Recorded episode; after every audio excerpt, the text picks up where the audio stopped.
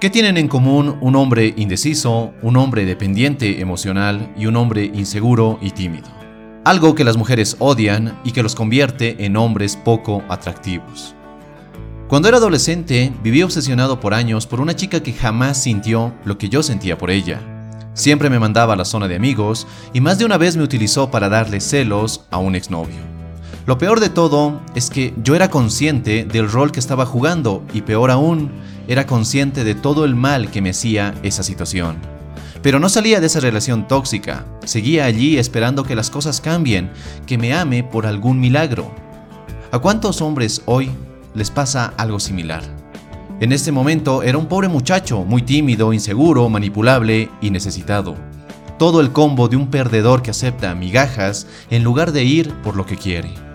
Esa era la razón de por qué esa chica nunca me hizo caso. Era alguien débil emocionalmente.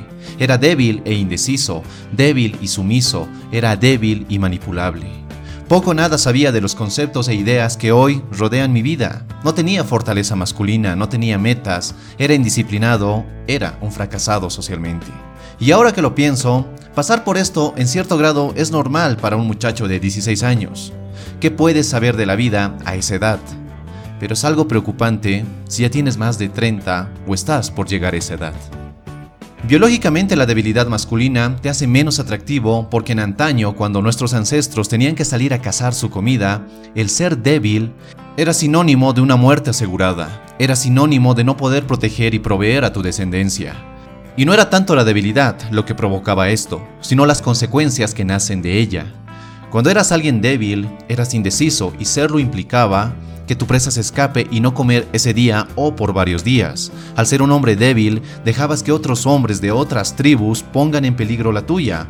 No brindabas seguridad necesaria y eso hacía que todo sea una incertidumbre para quienes te rodeaban.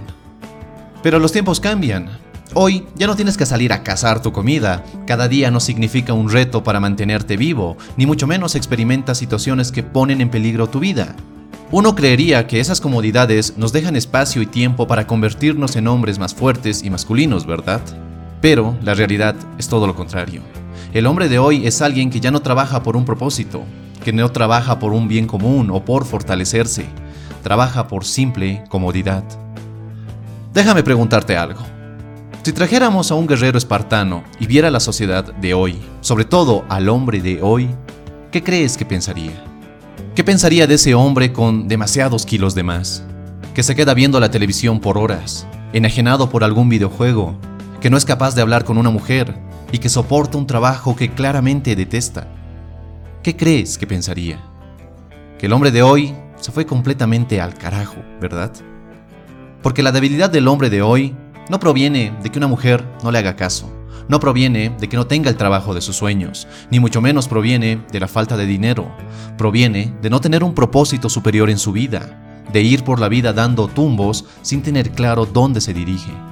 La debilidad de muchos hombres proviene del simple hecho de no tener algo a qué dedicarle su vida, algo que les permita fortalecerse masculinamente, que les permita ser disciplinados, que les permita tener metas por las que trabajen todos los días. No tienen la fortaleza masculina para asumir los retos que enfrentan cada día y saber superarlos. Y ya te preguntarás, ¿cómo me fortalezco masculinamente? Y ya te lo mencioné, ten un propósito superior. Un propósito que te levante cada mañana, un propósito al que dedicarle tu vida, un propósito que te empuje a dar tu mejor esfuerzo y un poco más. Un propósito que vaya más allá de objetivos mundanos. ¿A qué me refiero con objetivos mundanos? Al simple hecho de que muchos hombres quieren hacerse fuertes y mejorar sus vidas por las razones equivocadas, en su mayoría solo para atraer mujeres. Por ello, muchos se obsesionan por aprender trucos, métodos o cualquier otra cosa que les permita seducir a cualquier mujer con la que se topen. Dedican gran parte de su tiempo en intentar ocultar esa debilidad y no en hacerse más fuertes. Recuerda que todo se trata y siempre se ha tratado de tu crecimiento, de mejorarte y de trabajar en ti. Se trata de trabajar en aquellas cosas sobre las que sí tienes poder e influencia.